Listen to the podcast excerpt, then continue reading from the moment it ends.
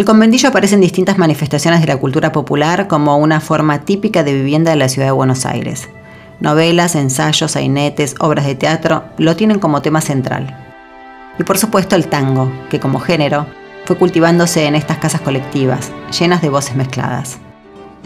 Yo nací en un conventillo de la calle Olavarría, de la calle y me acuno la armonía de un concierto de cuchillos, viejos patios de ladrillos, donde quedaron grabadas sensacionales payadas y al final del contrapunto amasijaban un punto para amenizar la velada.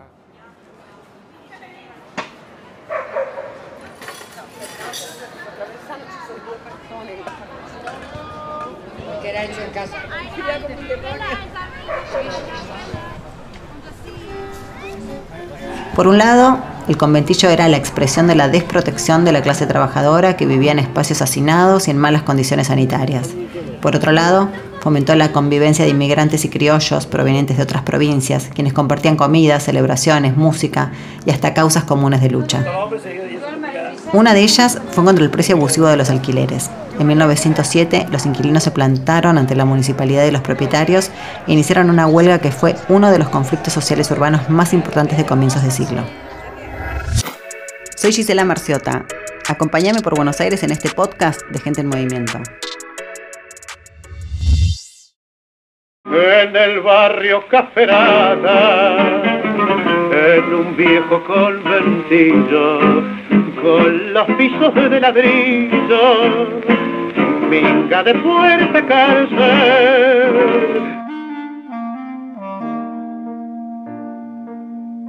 Desde la segunda fundación de la ciudad de Buenos Aires, las familias patricias se asentaron en la zona de alrededores de Plaza de Mayo. Durante la epidemia de fiebre amarilla en 1871 se trasladaron al norte y con el tiempo este éxodo continuó según los nuevos modelos residenciales y los cambios en la distribución de la ciudad. Aquellas casonas patricias abandonadas del sur se convirtieron en viviendas colectivas de alquiler ante la fuerte demanda de los inmigrantes que llegaron en la segunda mitad del siglo XIX sobre todo a partir de 1880. Pero también hubo construcciones nuevas, que por su distribución parecida a los conventos, que tenían varias celdas, adoptaron el nombre de conventillos en el habla popular. El diseño consistía en una serie de habitaciones de 4 metros cuadrados o incluso menos, alrededor de un espacio abierto, central y común. Perdóname si te bato de que yo te vine a ser tu cuna fue un conventillo, alumbrado a La zona de Barracas, Balvanera Sur, San Telmo y Montserrat eran las más requeridas por los sectores populares que necesitaban vivir cerca de sus lugares de trabajo. En 1880, una quinta parte de la ciudad vivía en conventillos y casas de inquilinato. A principios del siglo XX había casi 2.500 conventillos, habitados por más de 130.000 personas, si bien existían distintas tipologías de construcción, el rasgo común eran las condiciones precarias con habitaciones pequeñas y servicios sanitarios deficientes. Las personas comían y dormían amontonadas y muchas veces en esas mismas habitaciones trabajaban como costureras, planchadoras, armadoras y sastres. Para los propietarios se trataba de lograr la mayor ganancia con la menor inversión. Si bien se dictaron ordenanzas para paliar los problemas sanitarios, los dueños se resistían a cumplirlas. Por aquella época la prensa ya los presentaba como casas para pobres. Cualquiera que haya penetrado una vez en algunos de estos antros de miseria que en Buenos Aires se llama conventillo, se llevará una impresión tan dolorosa que no podrá olvidar jamás. Estas pequeñas piezas, sin aire ni luz, llenas de objetos viejos y fétidos, de platos con restos de comida, de cacerolas, de escupideras, de ropa sucia, en medio de gatos, perros, gallinas y loros, en una promiscuidad que da horror.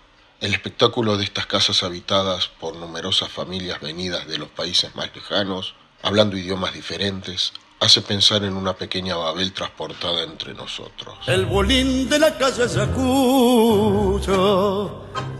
en mis tiempos de rana alquilaba el bolín que Navarra buscaba para caer por la noche sin ver el bolín donde tantos muchachos en su racha de vida fulera.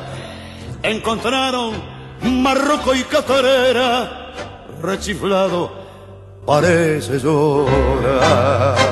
Pulincito mistongo, tirado en el fondo de aquel conventillo, sin alfombra, sin lujo y sin brillo, cuántos días felices pasé al calor del querer de una piba que fue mía, mimosa y sincera.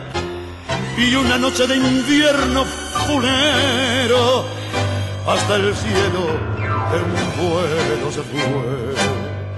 Como señala Daniel Chabelson en el libro Los conventillos de Buenos Aires, estas viviendas eran un espacio de miseria, pero también de solidaridad e integración social. Vení, vamos a bailar tango. Anarquistas y poetas, gringos y compadritos, lavanderas y prostitutas, obreros y rufianes convivían en lenguas como el lunfardo, el cocoliche y el yiddish. Esto es retratado en el sainete de Antonio Bacareza, El conventillo de la Paloma, que fue estrenado en 1929 en el Teatro Nacional y que más tarde tuvo su versión cinematográfica dirigida por Leopoldo Torres Ríos. Lo que aquí pasa es que usted y usted y el turco de la 14 están en contra del que la parla.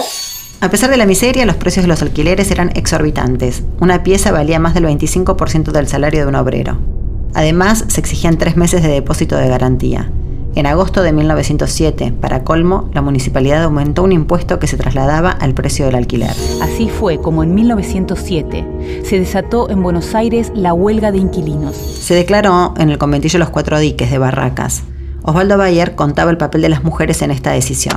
Hasta que bueno, las mujeres se negaron a parar, porque los hombres estaban trabajando, trabajaban 10, 14 horas por día. Cuando los encargados iban a cobrarles, entregaban una lista de reclamos. Pedían una rebaja del 30% de los alquileres y el cese de los aumentos, así como también mejoras en las condiciones sanitarias y que el gobierno no tomara represalias por la protesta.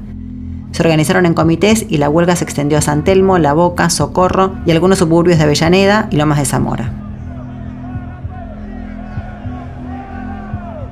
A fines del mes de septiembre ya habían 120.000 inquilinos adheridos de 2.000 conventillos. Los propietarios iniciaron juicios y la justicia respondió con desalojos. Las mujeres y los chicos fueron los protagonistas de la resistencia, ya que estaban de forma permanente en el lugar, mientras los hombres se iban a sus puestos de trabajo. Así se organizó la Marcha de las Escobas, encabezada por las mujeres de la Boca. Los desalojados acampaban en plazas y en carros ofrecidos por el gremio de carreros, de la Fora. Anarquistas y socialistas respaldaban la huelga. El 22 de octubre, el jefe de la policía, Ramón Falcón, ordenó reprimir en el desalojo del inquilinato de San Juan 677.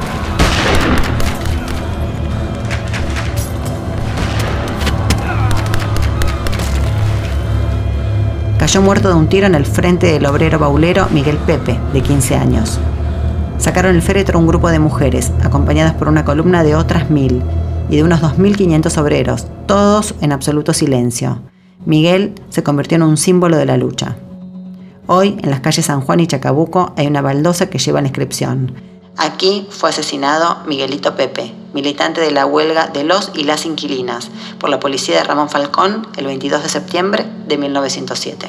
También una escuela de jóvenes y adultos ubicada en el barrio porteño de Constitución lleva su nombre, Bachillerato Popular Miguelito Pepe. La Asociación de Propietarios redujo los meses de adelanto de 3 a 2, pero ninguna mejora se sostuvo en el tiempo. Los dueños no cumplieron ningún acuerdo. Además, elaboraron una lista negra de manifestantes. En diciembre, decayó la huelga y se disolvió el Comité Central. A los pocos meses, los conventillos estaban en peores condiciones que antes y muchos de los que protestaron fueron deportados. El gobierno apeló a la ley de residencia, sancionada en 1902 por el gobierno de Roca, que habilitaba la expulsión de cualquier extranjero que alterara el orden público. En la práctica era un instrumento de persecución de quienes tuvieran ideas políticas y en especial contra los anarquistas.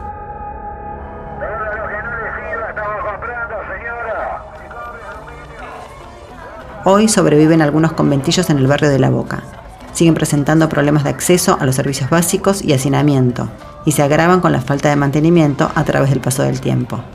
Más allá de estos vestigios, aquellas viviendas colectivas que le dieron a la ciudad una identidad hecha de mixturas y nuevos lenguajes, parecen abandonadas como forma de vida.